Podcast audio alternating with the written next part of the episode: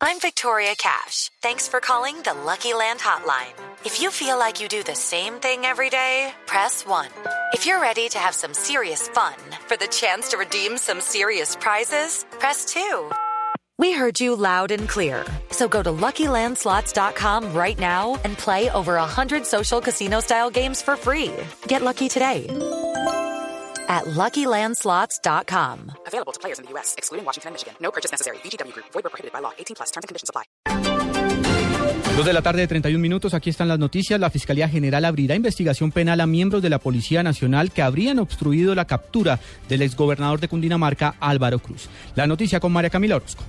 El fiscal general Eduardo Montealegre confirmó la captura del exgobernador de Cundinamarca, Álvaro Cruz, a manos de agentes del CTI de la Fiscalía, pero advirtió que iniciará una investigación penal a los miembros de la policía que no prestaron la colaboración debida al ente acusador para hacer efectiva la captura de Cruz la noche de ayer. La Fiscalía General iniciará una investigación penal contra los miembros de la Policía Nacional que no prestaron la colaboración adecuada para la captura del exgobernador en la noche del primero de octubre del año en curso. La Fiscalía imputará un nuevo delito a Cruz, el delito de cohecho por dar o ofrecer presuntamente dos mil millones de pesos a un procurador judicial para que influyera en su investigación. María Camila Orozco, Blue Radio.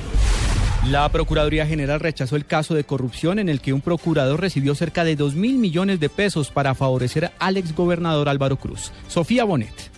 A través de un comunicado, la Procuraduría anunció que no ha tolerado, tolera ni tolerará la corrupción en ninguna entidad del Estado y menos al interior del Ministerio Público. Además, agregó su intención de colaborar de manera armónica con todas las entidades judiciales, administrativas y fiscales en el objetivo de su lucha contra la corrupción y esclarecimiento de los hechos que involucren a los funcionarios públicos. En ese sentido, prestará todo su apoyo para esclarecer los hechos en los que, según las informaciones de la Fiscalía, está involucrado el doctor Ulpiano Hernán Jovel Muñoz, procurador judicial primero administrativo, por supuestos hechos de corrupción relacionados con el proceso que adelanta la Fiscalía contra el exgobernador de Cundinamarca Álvaro Cruz por presuntas irregularidades en procesos de contratación pública en Bogotá. En consecuencia, la Procuraduría procederá a suspender del cargo al referido funcionario una vez sea dictada la medida de aseguramiento, si así se determina. Finalmente, el jefe del Ministerio Público hace un llamado a todos los funcionarios de la entidad para que obren siempre de acuerdo a la ley y a la Constitución porque no aceptará ningún viso de corrupción dentro de este órgano de control. Sofía Bonet,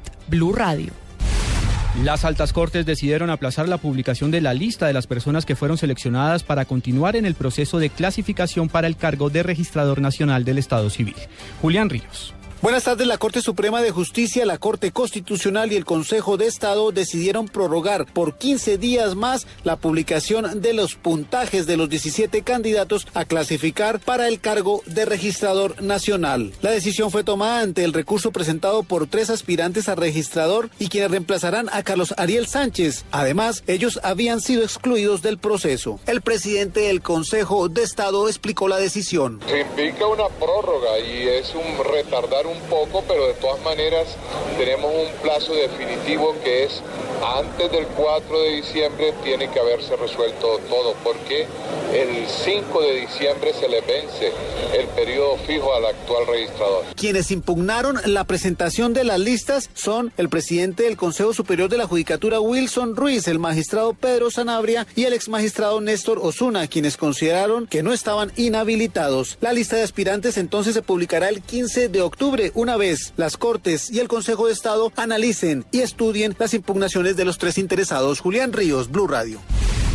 Dos de la tarde, 34 minutos. A esta hora, información de último momento. Está siendo evacuada la sede de la Universidad del Valle por disturbios. La noticia en Cali con François Martínez. Fíjese, Juan Camilo, un grupo de estudiantes encapuchados a esta hora protagonizan disturbios en el campus Meléndez de la Universidad del Valle Sur de Cali. Lanzan papas explosivas sobre la avenida Paso Ancho. El escuadrón antidisturbios de la policía se encuentra sobre la avenida se recomienda no movilizarse por esta vía. Las directivas de la Universidad del Valle ordenaron la evacuación de todo el personal. Representantes estudiantiles confirmaron que estos estudiantes están realizando estas protestas por la crisis que enfrenta el Hospital Universitario del Valle. Desde el sur de Cali, François Martínez, Blue Radio.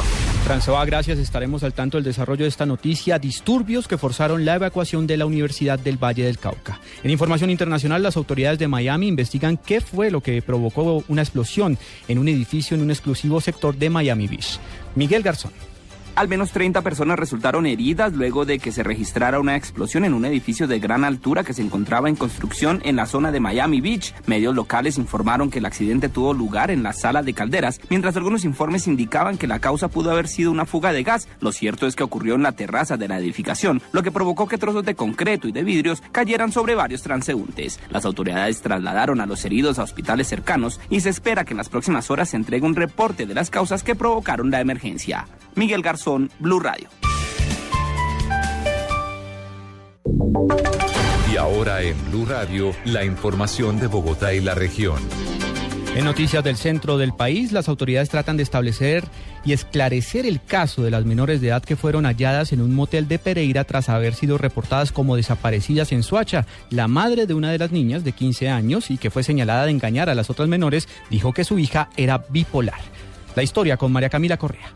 Buenas tardes. El teniente coronel Carlos Rojas, comandante del Distrito Especial de Policía de Soacha, informó que alrededor de las 10 de la mañana fueron encontradas en Pereira las cinco menores de edad que habían desaparecido. La mamá de, la menor que inicialmente no estaba con uniforme eh, nos había manifestado que meses anteriores había tenido una dificultad con la hija, se había ido y que posteriormente no era ella las que en su momento había querido llevarse a las otras, sino que eran amigas. Es lo que manifiesta una de las de las madres de esas, de la menor, que efectivamente se encontraba allí en el video que hicieron ese señalamiento. El teniente coronel aseguró que se están investigando los motivos que tuvieron las menores de edad para irse a otra ciudad. María Camila Correa, Blue Radio.